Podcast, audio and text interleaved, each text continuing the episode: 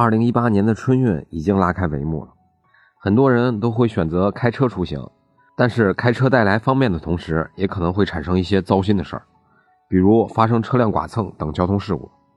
那么今天和您说一个和交通事故认定书有关的案例。一天早上，吴女士骑电动车前往人民广场，行至分岔路口时，一辆小货车从后面飞驶过来，吴女士当场倒地，摔成轻微伤。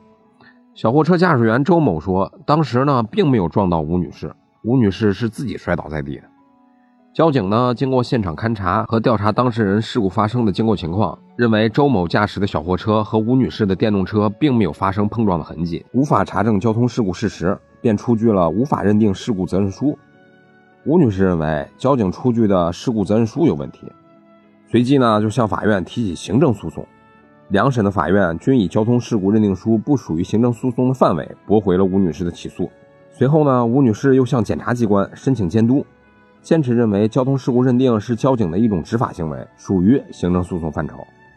那么，像周女士这样对交通事故认定书不服的，该怎么办呢？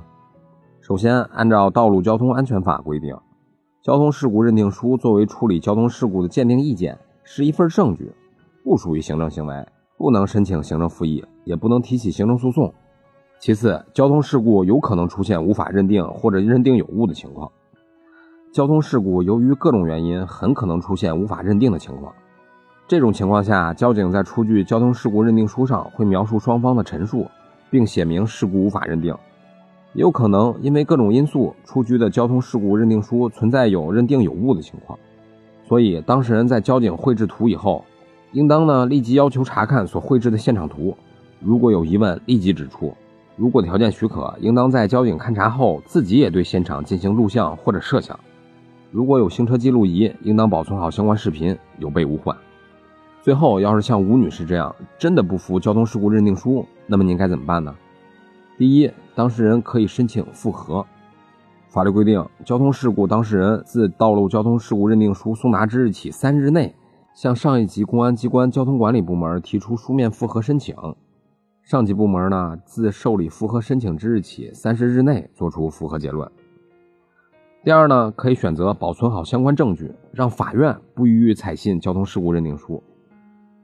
如上所述，交通事故认定书呢本身就是一份证据，也是法院处理交通事故损害赔偿案件的重要证据之一。如果当事人一方或者双方有相反的证据或理由足以推翻交通事故认定书的结论，法院完全可以不采信这份认定书。所以，如果认为交通事故认定书有问题，千万别和他杠上，它只是一份证据。咱们呢，要不申请上级部门复核，要不呢，准备好证据，让法院不予采信。不过啊，俗话说，车祸猛于虎，安全驾驶才是本质。以上就是今天的音频，供您参考。